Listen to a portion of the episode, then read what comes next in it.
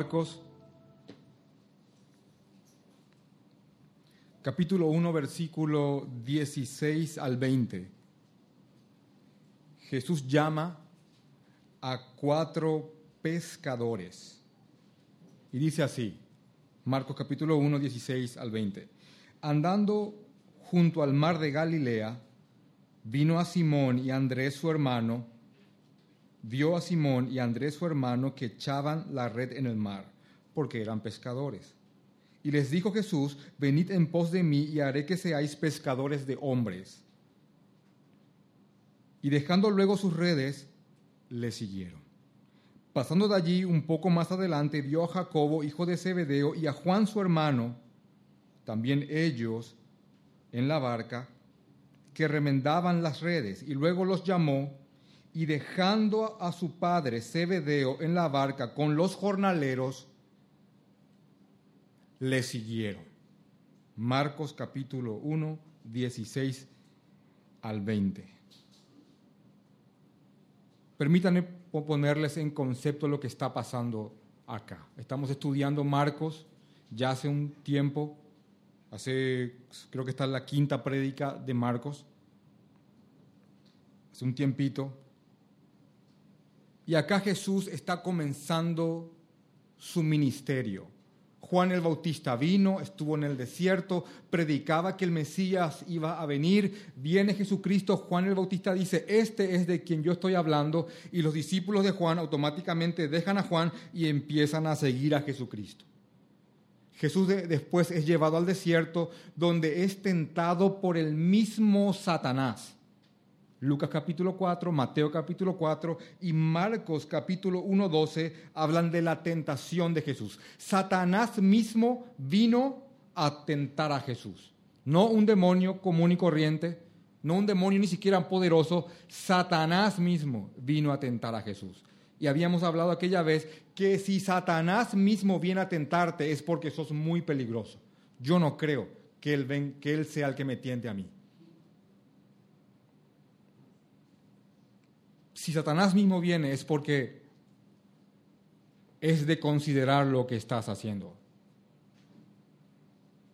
Y si Satanás viene, inclusive tienta a Jesús con la misma palabra de Dios. Porque una de las cosas que ustedes pueden ver en Lucas 4, en Mateo 4, es que Satanás para tentar a Jesús decía, escrito está y tentaba a Cristo para que él se revele o se aparte de su Padre. Miren, Satanás usando la Biblia.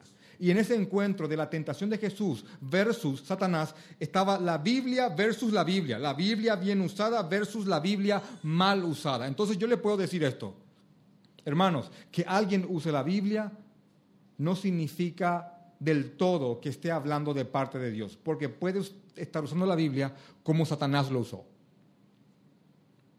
Ahora, después de la tentación de Jesús, en, Marcos capítulo 1, versículo 14, Después de estar en el Jordán, ¿se acuerdan que, que Juan bautizaba en el Jordán y la, y la gente de la, de la región de Judea iba junto a él?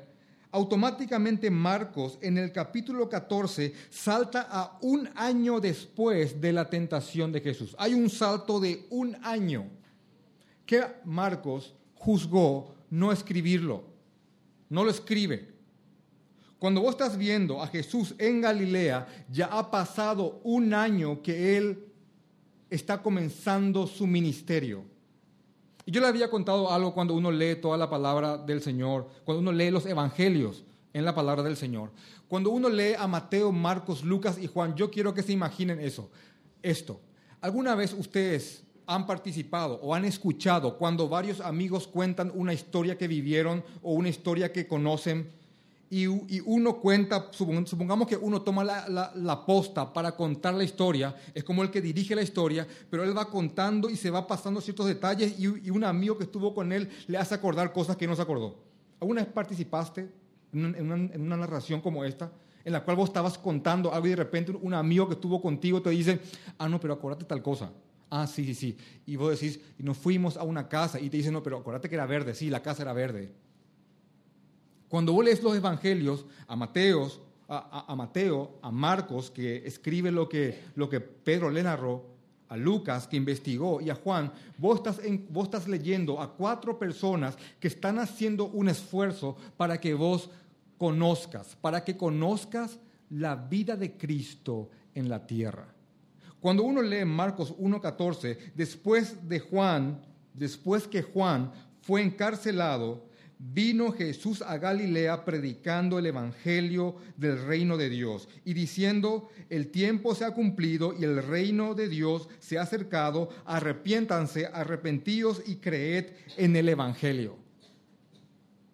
Yo no puedo separar a la hora de exponer lo que es el versículo 16, lo que son los versículos del 16 al 20, del 14 y 15, porque tienen que ver un año después de que Jesús comienza su ministerio y está ahora predicando en Galilea y va a empezar a llamar a sus primeros discípulos a una especie de llamado a tiempo completo, es lo que va a hacer aquí. Y vamos a clarificar las películas de Semana Santa un poquitito al estudiar estos textos que nos tocan hoy. Vamos a dar un poco de claridad. Porque yo cuando te empiezo a explicar vas a ver que creías de una forma no tan clara en cuanto a, este, a estos textos. Quiero mostrarles algo. Vamos a, ir a, a, Juan para que Juan complemente ese un año, ese un año. Dejen su dedo ahí en Marcos capítulo 1, versículo 14, y vamos al libro de Juan, el Evangelio de Juan, Quiero que tengan en cuenta que en Marcos capítulo 1, versículo 14, dice después que Juan fue encarcelado. Este es Juan el Bautista. Y ahora vamos a ir a Juan el Apóstol para que nos dé ese tiempo. Cuando Juan el Bautista fue encarcelado, Jesús estaba en Galilea. Ahora, ocurre todo, toda una serie de eventos mientras Juan el Bautista aún estaba libre. Y yo quiero que veas todo ese año que Marcos se salta. ¿Saben qué ocurre en ese año? Bueno, primeramente los discípulos de Juan el Bautista empiezan a seguir a Jesús, que está en Juan capítulo 1, versículo 35. Dice así, e, el siguiente día otra vez estaba Juan y dos de sus discípulos y mirando a Jesús que andaba por allí dijo, he aquí el Cordero de Dios, como ya lo había dicho antes, le oyeron hablar los dos discípulos y le siguieron. Y volviendo Jesús y viendo que le seguían, les dijo, ¿qué buscáis a estos discípulos? ¿Qué buscan? Estos dos discípulos que estaban con Juan, el Bautista. Ellos le dijeron, rabí, que traducido es maestro, ¿dónde moras? ¿Dónde vives? Y le dijo, venid y ved, ven y ve, vengan y vean dónde yo moro. Fueron y vieron dónde moraba y se quedaron con él aquel día, porque era como la hora décima Andrés, hermano de Simón Pedro, era uno de los dos que habían oído a Juan y habían seguido a Jesús. Del otro discípulo no dice nada, solamente dice de Andrés, el hermano de Simón Pedro. Ahora, miren lo que, lo que ocurre. Versículo 41. Este halló primero a su hermano Simón y le dijo, hemos hallado al Mesías, que traducido es el Cristo, y le trajo a Jesús, y mirándole Jesús dijo, tú eres Simón, hijo de Jonás, tú serás Cefas, que quiere decir Pedro. Acá pasa esto, antes que le llame de la barca. Después sigue pasando más cosas.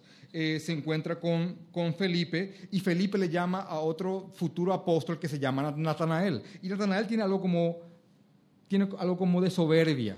Y dice, cuando Felipe le dice en el versículo 45, 1.45 de Juan, Felipe halló a Natanael y le dijo, hemos hallado a aquel de quien escribió Moisés en la ley, así como los profetas, a Jesús, el hijo de José de Nazaret. Natanael le dijo, ¿de Nazaret puede salir algo bueno? Es la respuesta de Natanael. Muy cortante. Le dijo Felipe otra vez, ven y ve, ven y, ve si realmente Él es el Mesías. Ahora, miren esto. Cuando Jesús vio a Natanael que se acercaba, dijo de él, escucha, he aquí un verdadero israelita en quien no hay engaño cuando viene Natanael. Él, era bien puro, bien Y Jesús dice de esto cuando Natanael viene. Y le dice a Natanael, ¿de dónde me conoces? ¿De dónde nos conocemos? ¿verdad? Ya que sabes que soy un verdadero israelita en el cual no hay engaño. ¿Cómo me, cómo me conoces? ¿verdad? Y le dice, respondió Jesús y le dijo, antes que Felipe te llamara cuando estabas debajo de la higuera, yo te vi. Ahora imagínate que te encontrás con Jesús y Jesús y vos estás acá y, estás dudando si él es o no el Cristo y él te dice, eh, hace dos horas y media cuando estabas tomando tu café con leche y comiendo esa, esa galletita salvada, yo te estaba mirando. Imagínate. Ahora este se asusta. ¿Quién no, verdad? Entonces respondiendo Natanael, versículo 49, le dijo, Rabí, tú eres el Hijo de Dios. Y allá no hubo más duda ni aunque sea de Nazaret. Realmente tú eres el Hijo de Dios, tú eres el Rey de Israel. Mira cómo ya cambia su actitud. Y Jesús le respondió y le dijo, eh, porque te dije que te vi debajo de la higuera, crees cosas mayores que estas verás, porque esto recién estaba empezando. Mira, imagínate, todo lo que Jesús estaba a punto de hacer y este se asombra por esto después de, llamar, después de encontrarse con estos futuros apóstoles, eh, ahí están las, bodas de Caná que ustedes ya conocen, que María le dice a Jesús, eh, mi amor, se acabó el, eh, hijito mío, se acabó el vino, ya no hay más vino. Y él, y él manda llenar con, agua unos, una especie de vasijas y después se le, se le lleva al maestresala, dice, y él toma el vino y dice que es el mejor vino que nunca probó en su vida. Imagínate el vino, un vino hecho por Jesús. Después de eso, eh, Jesús purifica el templo. ¿Qué ocurre acá? Eh, Jesús va al, templo de Israel y ve que se estaba comerciando en el templo, que gente lucraba, que gente vendía para, para sacrificios. Ya nadie más criaba su sacrificio un año, sino que vos, ibas, vos podías ir a la puerta del templo y compraban nomás ya un sacrificio aprobado por los saduceos y fariseos y vos entrabas nomás ya a sacrificar. Y inclusive para que vos puedas comprar los sacrificios tenías que cambiar tu plata con, la moneda del templo. Así que cambistas, porque nunca se preguntaron por qué había cambistas en el templo. Bueno, era porque había una moneda del templo que había que comprar para comprar las cosas del templo y todo era un mercado. Jesús viene, se enfurece, agarra un azote de cuerdas y empieza a echar a la gente. Jesús purifica el templo. Y cuando sus discípulos le ven a Jesús, dice, acá está el salmo que tanto se, habló, el celo por tu casa me consume. Y ellos estaban viendo a Jesús, en Jesús, ese celo de alguien por la casa del Señor. Eso estaba ocurriendo también antes de Marcos 1.14. Todo eso ocurrió. Después de eso, después de la boda de Caná, de, la purificación del templo, otra cosa que también ocurre, que salta Marcos, es la conversación de Nicodemo y Jesús. Rabí, yo sé que venís de Dios porque nadie puede hacer las cosas que vos haces, que tú haces. Señor, si no, viene de parte de, vienes de parte de Dios. Y Jesús le dice ahí la famosa, el famoso concepto que hasta hoy día empuñamos, nadie puede heredar el reino de Dios si no nace de nuevo. Y le dice a este fariseo, erudito en la ley, ¿cómo? Tengo que volver a entrar en mi madre y salir de nuevo. Y él le dice, y vos sos maestro y no sabes esto. Y ahí está el famoso Juan 3:16, porque de tal manera amó Dios al mundo que envió a su Hijo unigénito para morir por nosotros, para que todo aquel que en él crea no se pierda, mas tenga vida eterna. En la conversación de Jesús con Nicodemo, salta Marcos eso. Otra cosa que también salta Marcos es cuando Juan el Bautista, Juan el Bautista, eh, habla de Jesús. Yo soy el amigo del esposo, yo no soy el esposo, porque como era tan bueno Juan el Bautista, todos creían que él era el Cristo, y él dice, yo no soy el Cristo. Yo no soy el esposo, yo soy el amigo del esposo. Y cuando venga el esposo, yo voy a hacer a un lado para que él tome su novia. Y eso en, el contexto judío tenía mucha importancia porque había una especie de tradición. Cuando te ibas a casar con una mujer, eh, se hacía el, el, ritual y la mujer era la, en ese momento, futura mujer tomada, eh, era llevada a su aposento y el mejor amigo del novio se paraba en la puerta custodiando que nadie entre antes que el novio. Él estaba ahí parado en la puerta. el mejor amigo del novio. Cuando el novio estaba ahí, todos lo saludaban, el novio venía, el amigo lo veía, le saludaba y le dejaba pasar y él entraba a tomar a su esposa. Así que cuando él dice en el contexto judío, yo soy el amigo del novio, tiene un sentido muy, muy significativo en cuanto a la misión de Juan y a la misión de Cristo mismo como esposo de la iglesia. Y estaba ahí Juan el Bautista, eh, ya inclusive Jesús también empezaba a predicar el bautismo, aunque Jesús no bautizaba, como dice Juan capítulo 2, aunque Jesús no bautizaba sino sus discípulos, él también predicaba que había que bautizarse como símbolo de que yo muero lo que era y tengo una vida nueva. Entonces, todo esto, todo esto, Marcos salta. Todo esto Marcos salta. Juan lo narra. Miren, la, la mujer de Samaria, la famosa mujer samaritana, donde está el famoso versículo, aquellos adoradores que adorarán en espíritu y en verdad. ¿Conocen ese famoso verso? que cuántas cosas erradas he oído predicar de ese versículo. Cuántas canciones, cuántos discos, que es una mujer samaritana.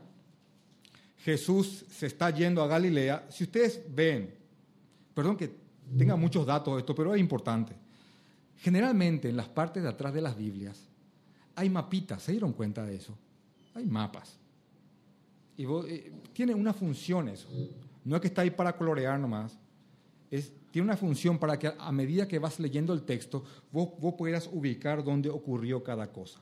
Si dice que Jesús estaba en Judea y después te dice que fue a Galilea, vos podés ver en el mapa que sí o sí tuvo que pasar por Samaria. Entonces está Judea, Samaria y Galilea.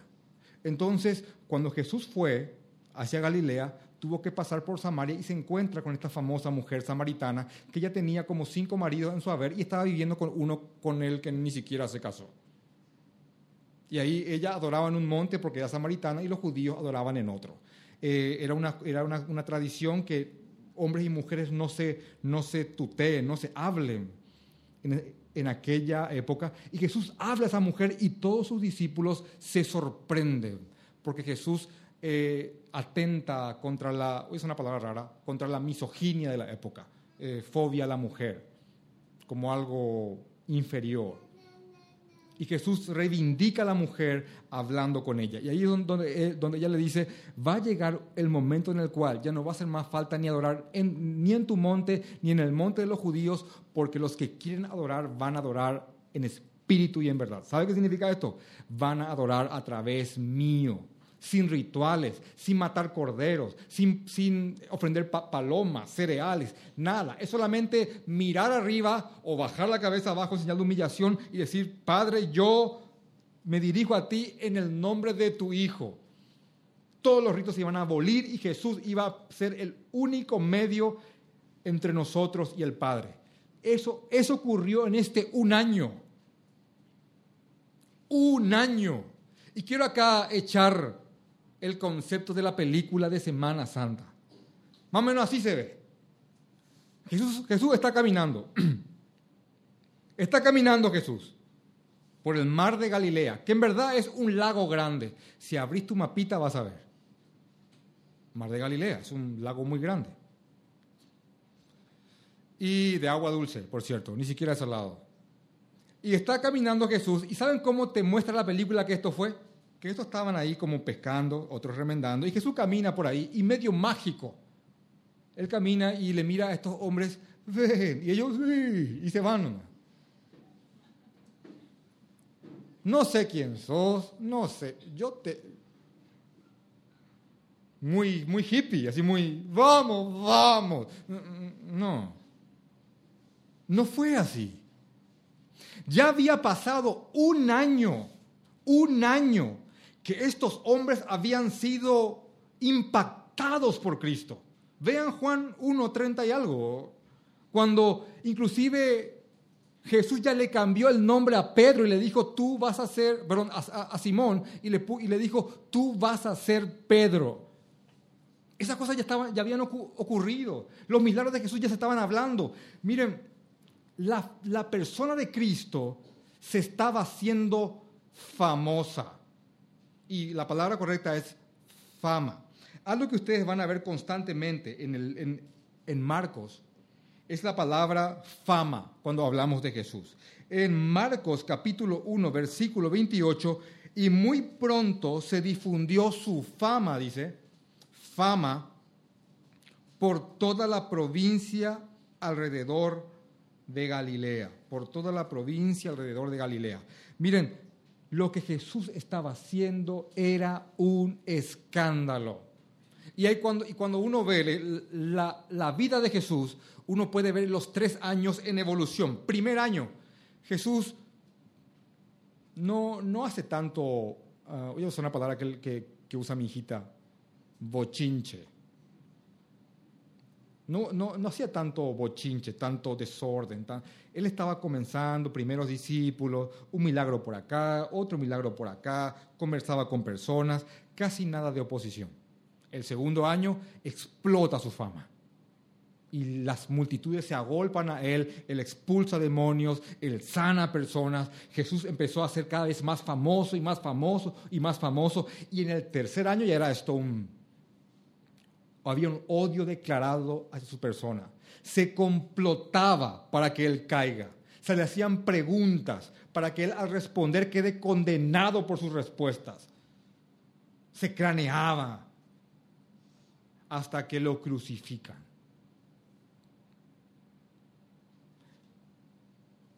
Pero ahora estamos hablando de primer, el final del primer año de Jesús.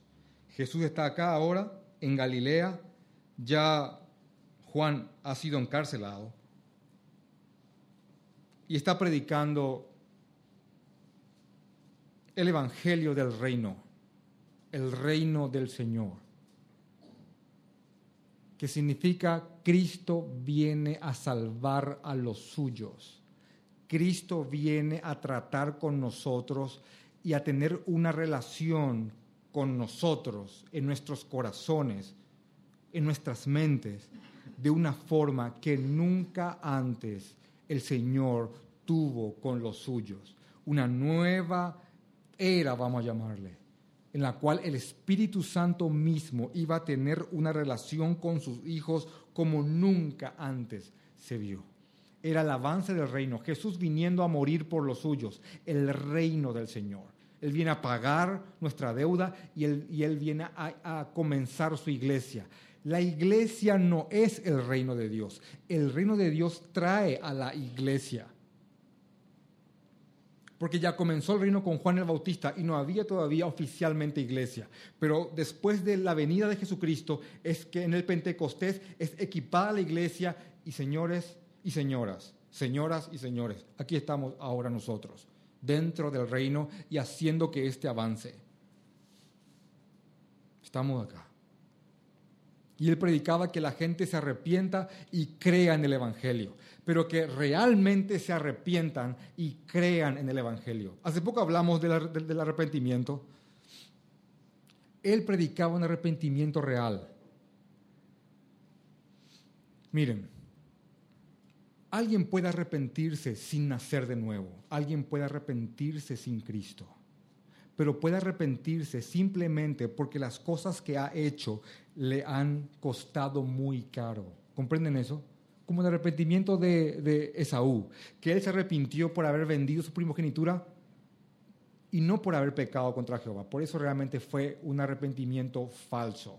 Es como si fuese que, yo no suelo usar estos ejemplos, eh, y, lo, escribí en, la reflexión del arrepentimiento, joven de 18 años, le dan el auto, se va a una estación de servicio, eh, toma, toma cervezas, está en estado etílico, agarra cocaína, jala la cocaína, está en estado de, de, ebriedad y con drogas encima, agarra su auto, va por la autopista, acelera a 200 kilómetros por hora, se estrella contra el puente y ¡pum!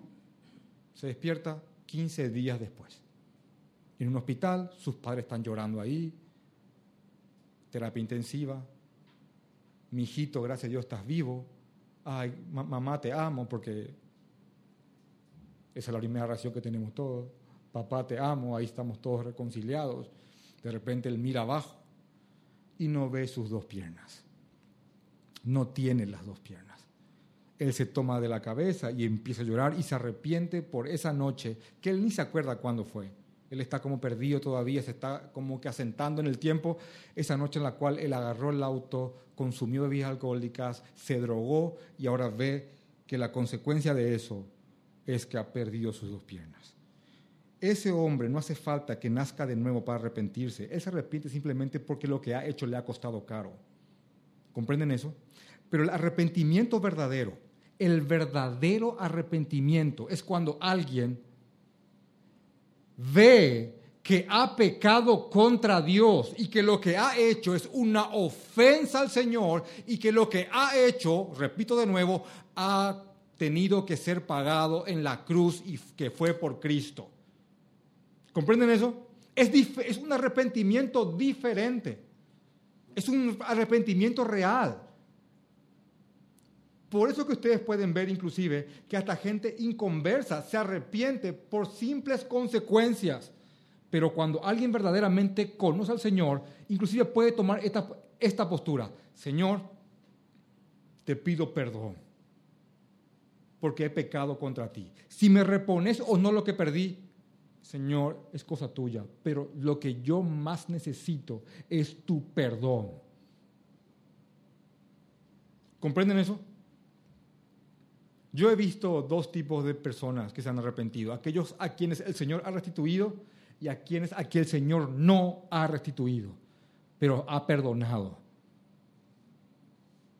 Yo he predicado el Evangelio, yo he estado con personas, yo he escuchado de personas que han contraído VIH en su vida, no sin Cristo, y ahora están acá, creen en el Evangelio, son salvos, pero van a morir de eso. El Señor puede sanar, el Señor puede hacer lo que quiera, pero también puede que no lo haga. Hágase, Señor, tu voluntad.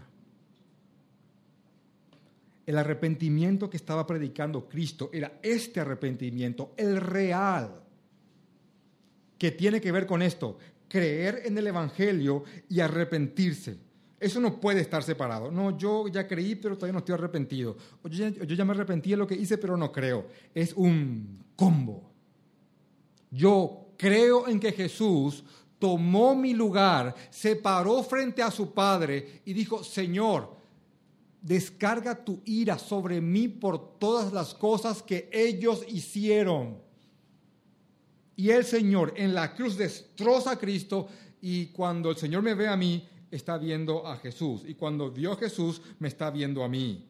Y eso, ese es el evangelio del reino. Y eso tiene que, ver, tiene que traer, viene con arrepentimiento. Y estos hombres ya habían creído en el evangelio, estos pescadores, pero ahora Cristo los estaba a punto de llamar para un compromiso más intenso con Él. Y después que Jesús estaba predicando esto, y después que Jesús estaba predicando esto, andando junto al mar de Galilea, dice que vio a Simón y a Andrés su hermano que echaban la red en el mar porque eran pescadores y les dijo, venid en pos de mí y haré que seáis pescadores de hombres. Y dejando luego sus redes, le siguieron.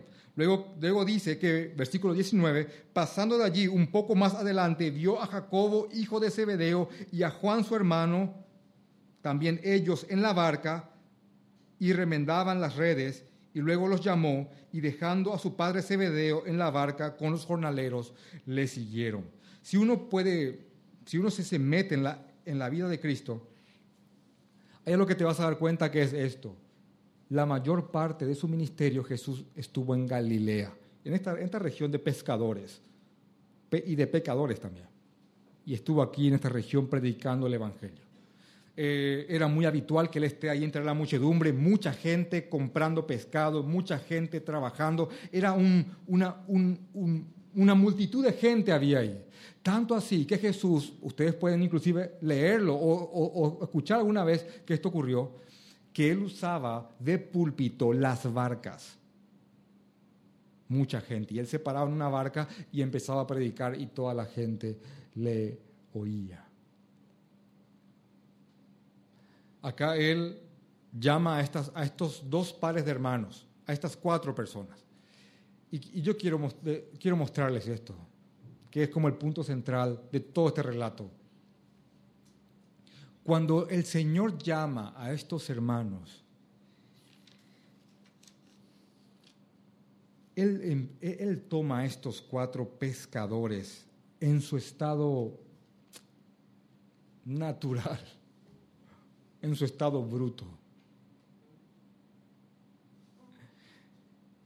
Él les llama para que, él, para que ellos tengan a partir de ahora una relación más intensa con Él, porque Él quería usarlos.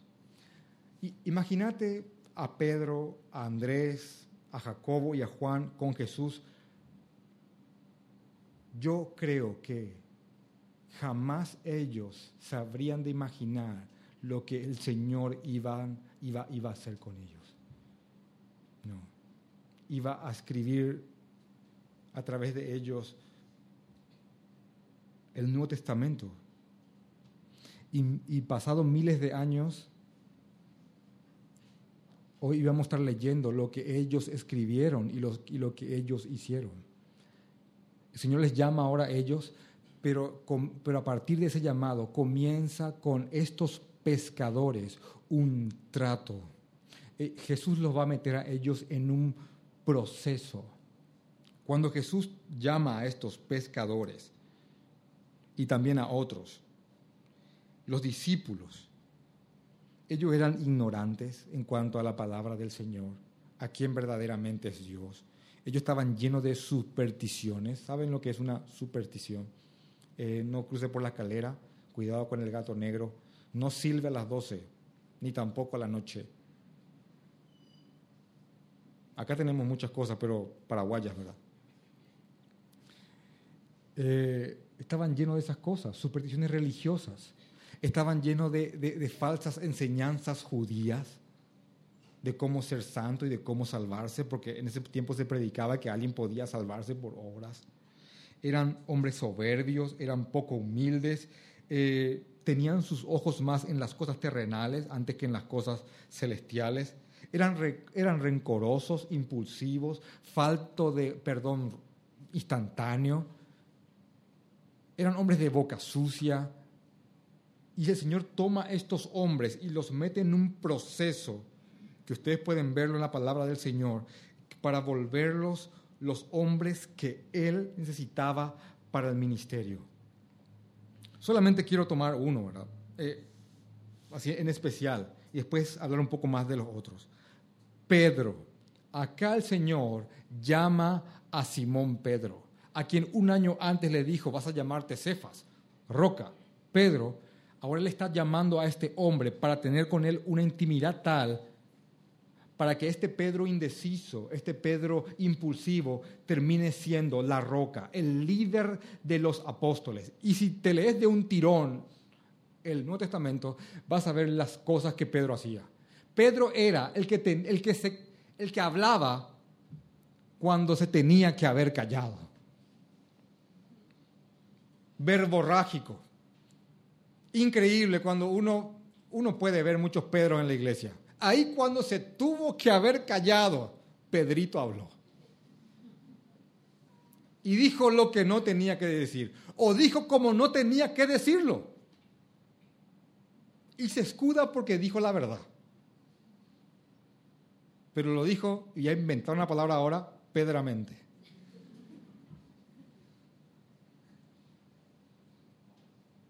Ese era Pedro.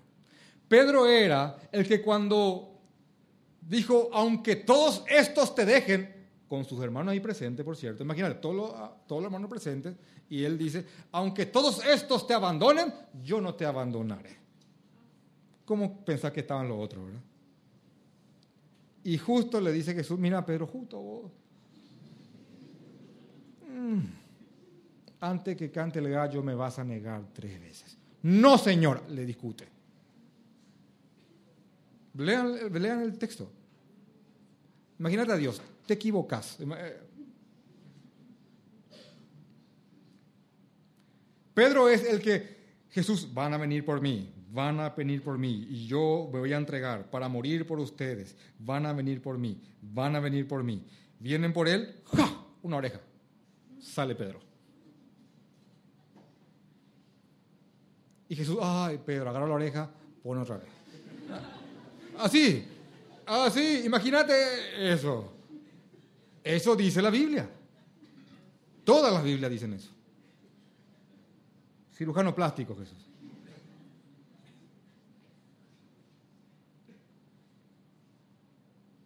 Inclusive, hasta en palabras piadosas, Pedro por su verborragia era, era, era instrumento de Satanás.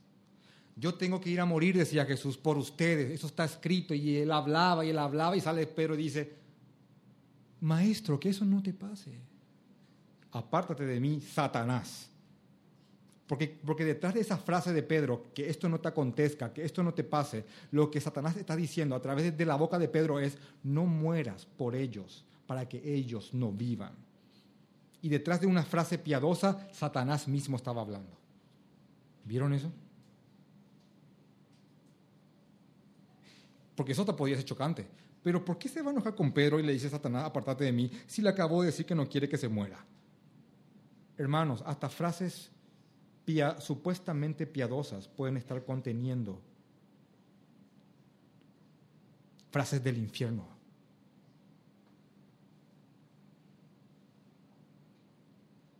Si ustedes estas cosas tienen en la cabeza, créanme hermanos, no van a ser engañados tan fácilmente por el enemigo. Y este era Pedro. Pedro inclusive después de que Jesús resucita, eh, Pedro era el que, no, quería comer con los gentiles y Pablo le exhorta, como dicen Gálatas. Porque Pedro estaba con los judíos y estaban los gentiles y los judíos ya le miraban mal a Pedro porque él comía con los no judíos y, había discriminación. Inclusive Bernabé eh, se desvió por esto. Y a este hombre Jesús iba a meter en un proceso para que él sea el líder de los apóstoles. Dice el relato de Marcos que caminando un poquito más adelante, eh, se encuentra con dos hermanos, Jacobo y Juan, y yo me gusta mucho hablar de ellos. Dice Marcos capítulo 3, versículo 17, cuando van nombrando Marco a los, a los apóstoles, dice a Jacobo, hijo de Zebedeo, y a Juan su hermano, hermano de Jacobo, a quienes apellidó Boanerges, una palabra aramea que significa hijos del trueno. Hermanos, nadie te va a poner o les, o les va a poner a un grupo de hermanos los Boanerges porque son dos bailarines de ballet, ¿verdad? O porque son dos hombres tenía un contexto, había un motivo por el cual Jesús mismo les puso como apellido o como mote o como marcante o como sobrenombre Boanerges a estos dos hermanos. Eran impetuosos, eran impulsivos, eran violentos. Y, del, y de los hermanos Boanerges, acá, que el Señor llama, que estaban remendando las redes junto con su padre Zebedeo, al Juan, que escribió primera de Juan, ya de viejito, ya de viejo, hay mucho, hay mucho tiempo y hay mucho proceso. Créanme que este hombre, que les voy a leer ahora un poquito de su vida, fue conocido como el apóstol del amor. Si ustedes pueden ver a Da Vinci pintando la última cena, cuando le pinta a Juan, lo dibuja, lo pinta, se dice andrógeno como con facciones femeninas, porque mucho amor pues tenía. Entonces mira el concepto, ya son muy amorosos y ya algo femenino sos. Miren la última cena. Lo que sí que el Señor metió en proceso a estos hermanos y a Juan especialmente, porque Juan es el que más tiempo vivió, para que de tal forma Juan sea prácticamente irreconocible en los últimos años de su vida en comparación a lo que él era cuando el Señor lo llamó. Quiero mostrarles algo de estos dos hermanos, de los hijos del trueno. Miren, No lo busquen, pueden anotarlo, yo lo voy a decir rápido. En Lucas 9:49, cuando alguien estaba echando demonios en, en, nombre de Jesús, estos dos hermanos se van y le prohíben. No porque vos no sos de nosotros. Y van, le dicen a Jesús, le prohíben porque no está con nosotros, pues.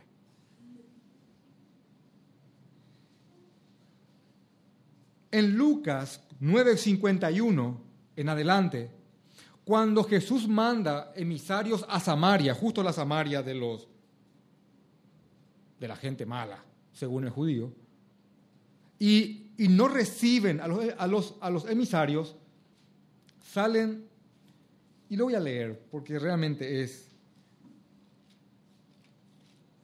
Lucas capítulo 9, 51. Porque realmente es una historia para ver de una manera detenida. Lucas 9:51 dice, cuando se cumplió el tiempo en que él había de ser recibido arriba, afirmó su rostro para ir a Jerusalén y envió mensajeros delante de él, los cuales fueron y entraron a una aldea de los samaritanos para hacerle preparativos, gente que iba a preparar para que él vaya ahí mas no le recibieron porque su aspecto era como de ir a Jerusalén, porque eh, los judíos y los samaritanos se odiaban a muerte. Entonces no, no le recibieron porque tenía aspecto de alguien que iba a Jerusalén, de un judío. Viendo esto, sus discípulos, acá está el apóstol del amor con su hermano, viendo esto, sus discípulos, Jacobo y Juan, dijeron, escucha, escucha esta petición al Señor. Señor, Señor, ¿quieres que mandemos que descienda fuego del cielo como lo hizo Elías y que los consuma?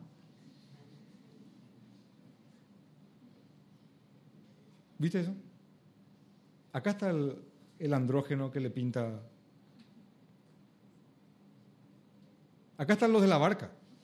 Acá están los que oyeron el Evangelio. Acá está el que les llamó y le dijo, vos vas a hacer esto, vas a van a ser pescadores de hombres.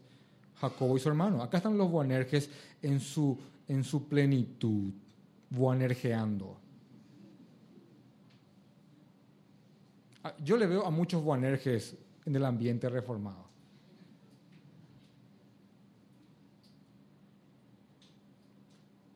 Imagínate, eh, eh,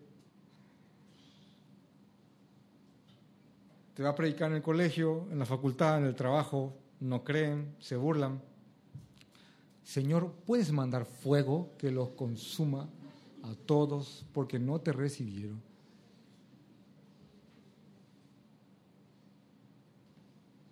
¿Vieron eso? ¿Vieron que mucho había que tratar con estos hombres? De este Juan,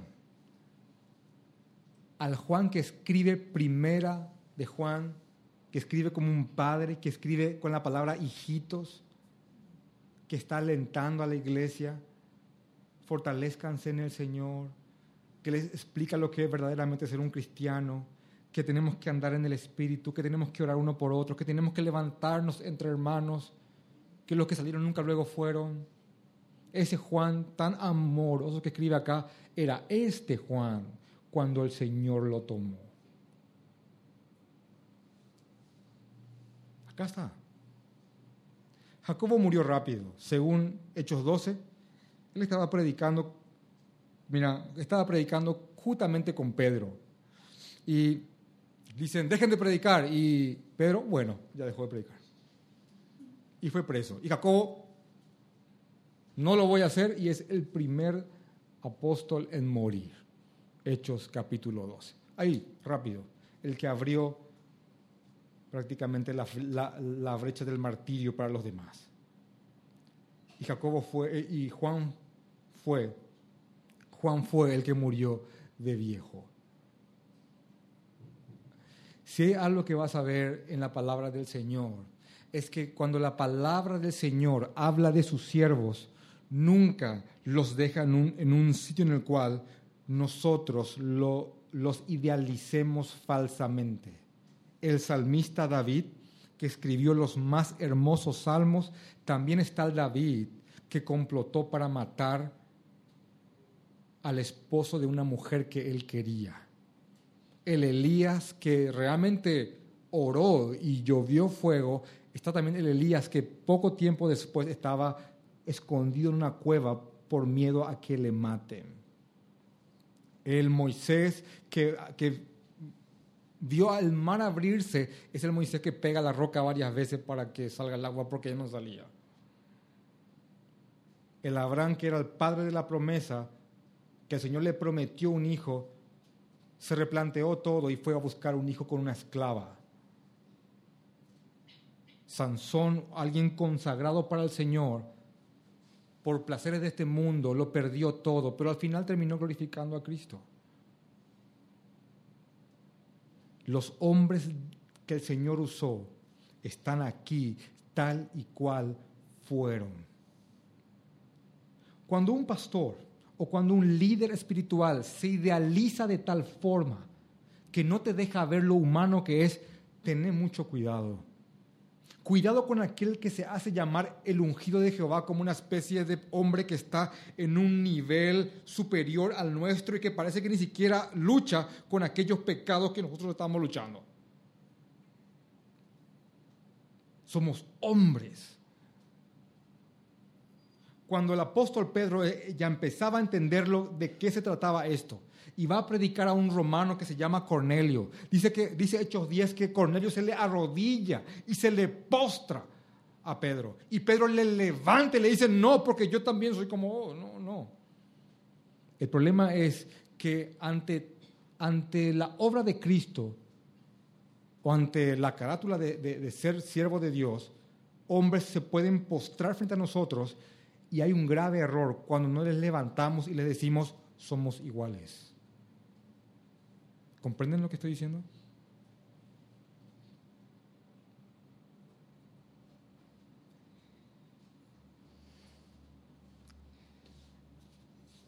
Hermanos, no se puede desconectar cuando se estudia Marcos, el 14 y 15, el versículo 14 y 15 de Jesús predicando el Evangelio, el arrepentimiento y la venida del reino, del llamado de estos hombres. Porque Jesús, cuando hacía eso, estaba echando sus redes estaba predicando el Evangelio. Y ahora él estaba tomando a personas para prepararlas, para que también echen sus redes cuando, cuando él vaya, una vez que él vaya. Las redes que tenemos nosotros es el Evangelio, es el Evangelio de nuestro Señor Jesucristo. Y nosotros, y ustedes saben esto, y nosotros no podemos ni agregar ni sacar nada del Evangelio, pero lo que sí podemos hacer, Tito 2.10, es adornar la doctrina de nuestro Señor. Eso sí podemos hacer. Y cada vez que estos hombres estaban siendo tratados por el Señor, Pedro, Andrés, Juan, Mateo, Pablo, Tomás, imagínense a Tomás, después de ver todo lo que vio, vio a Jesús resucitar gente y no creyó que Él resucitó. El Señor tomó a estos hombres y, les, y los, los moldeó para que lleguen a ser los instrumentos que Él quería que ellos sean.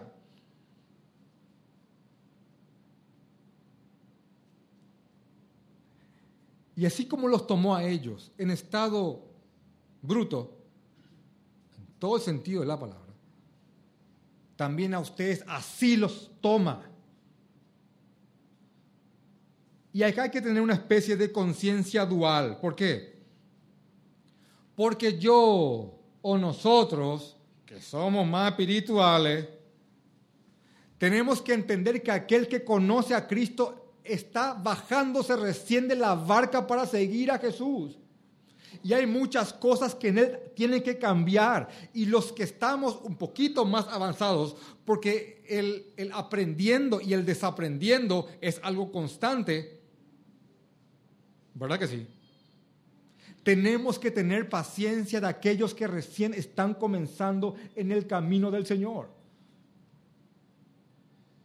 Y aquellos que estamos, que están realmente en el camino de Cristo, en el Evangelio quiero que entiendas con la prédica de hoy que el Señor va a someterte a un proceso que más de una vez vas a negar a Cristo, que más de una vez vas a pedir que fuego caiga sobre personas que no creen, aunque no lo digas. Más de una vez vas a pegar varias veces la roca porque no, no estás creyendo que va a pasar o no ciertas cosas. Más de una vez te va a costar perdonar. Y el Señor va a hacer todo lo posible para que cada vez más te moldees a su imagen y termines siendo un instrumento productivo para su obra. Miren la vida de estos hombres, cómo el Señor los trata. ¿Saben? Hay algo que yo amo de la santificación de la obra de Cristo, que el Señor puede tomar hombres que andaban en bares. Se dicen en el Paraguay, porque hay gente del extranjero que nos escucha, moqueteros. No mosqueteros, moqueteros, peleoneros, borrachos, violentos. Y el Señor los somete de tal forma que años después vos no podés creer que ese hombre ha hecho lo que hizo de tanto amor que él manifiesta. Vos no podés creer como hombres en el mundo pusilánime. ¿Sabes lo que es un pusilánime? Cobarde, achicado, indeciso, inseguro. El Señor toma y los vuelve hombres violentos, en un buen sentido, que hace que el reino avance. Hombres decididos, hombres que están dispuestos a morir por lo que creen, cueste lo que cueste. Y del cobarde de allá no queda casi nada. El Señor hace esas cosas. Padres fríos que han dejado un agujero así en el corazón de sus hijos el Señor los toma y los vuelve tiernos. Y restaura familias. Matrimonios que vos eh, decías, bueno, mira, esto está mal, se van a divorciar. Y el Evangelio irrumpe y los, y los pone en un proceso de tal forma que de lo que fue ese matrimonio o esa familia tiempo después con Cristo. Pero tenemos que entender esto. El Señor, cuando llama a alguien, no, Él no llama a gente perfecta, Él llama a gente que va a ir perfeccionando. Y yo quiero que, yo te suplico, que salgas con esta idea en la cabeza. El Señor va a tratar conmigo. El Señor va a tratar conmigo. El Señor va a tratar conmigo con aquellos pecados que yo sé que tengo, con aquellos pecados que yo no sé que tengo, pero todos sabemos que tenés, y con aquellos pecados que ni ni vos sabes que tenés, ni nosotros sabemos que tenés, pero que Dios sabe que, que están allí. De hecho, que el Salmo 19 es una oración que uno tiene que abrazar constantemente. ¿Quién podrá entender sus propios errores? Líbrame, Señor, de los que me son ocultos.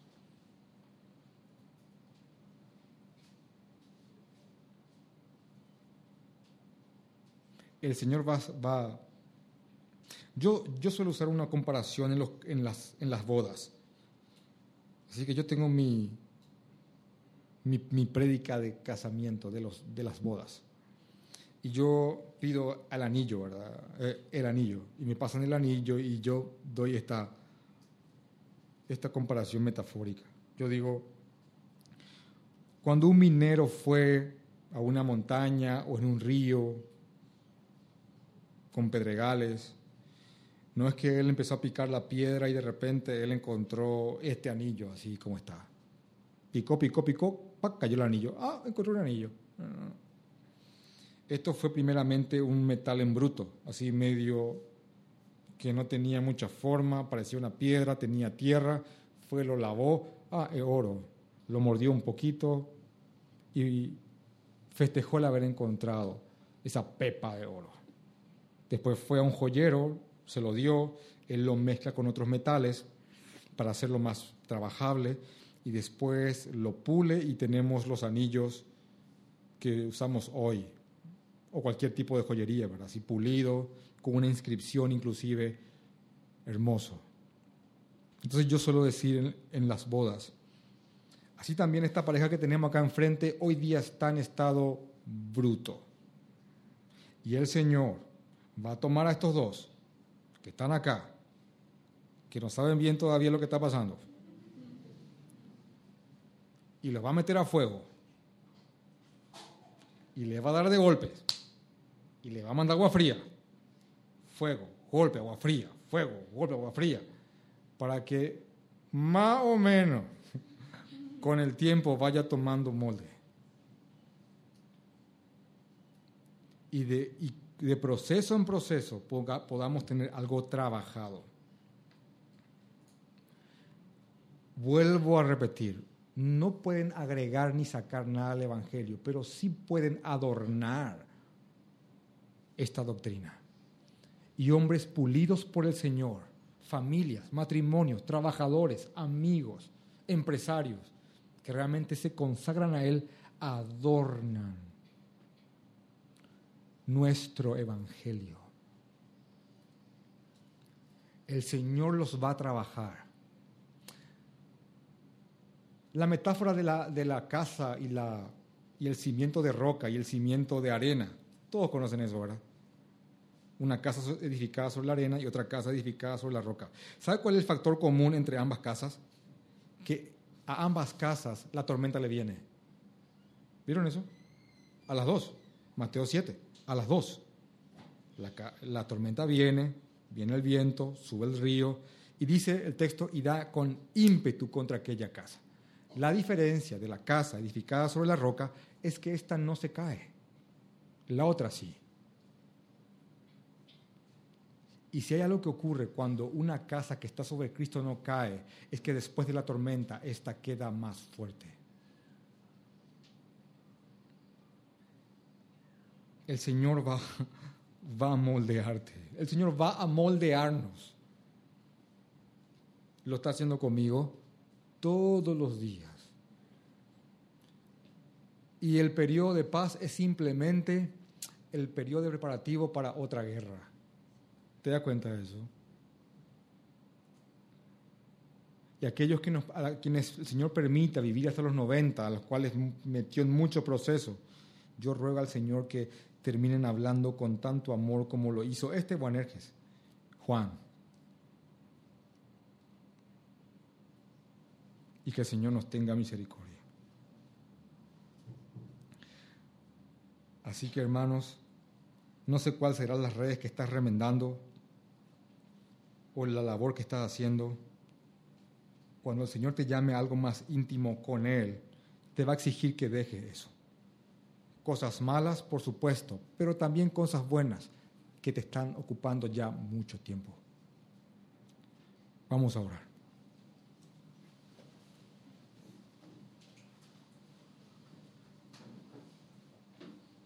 Gracias Señor Jesús.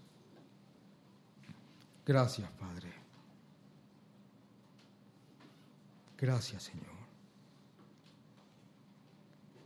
Moldéanos Señor conforme a tu imagen. Queremos ser más como tú Señor. Más como tú. Queremos menguar. Queremos te rogamos, te suplicamos, Señor, que cada vez haya menos de nosotros y más de tu hermosa presencia en nuestras mentes y en nuestros corazones. Queremos hablar más como tú, queremos reaccionar más como tú, queremos conversar como tú lo hacías, contestar como tú contestabas, correr, caminar, comer, pensar como tú lo hacías. Gracias, Padre, porque en tu palabra nos muestras que has tratado con tus siervos para ser los instrumentos productivos para tu obra. Gracias, Señor. Gracias por todo. En el nombre de Jesús. 还没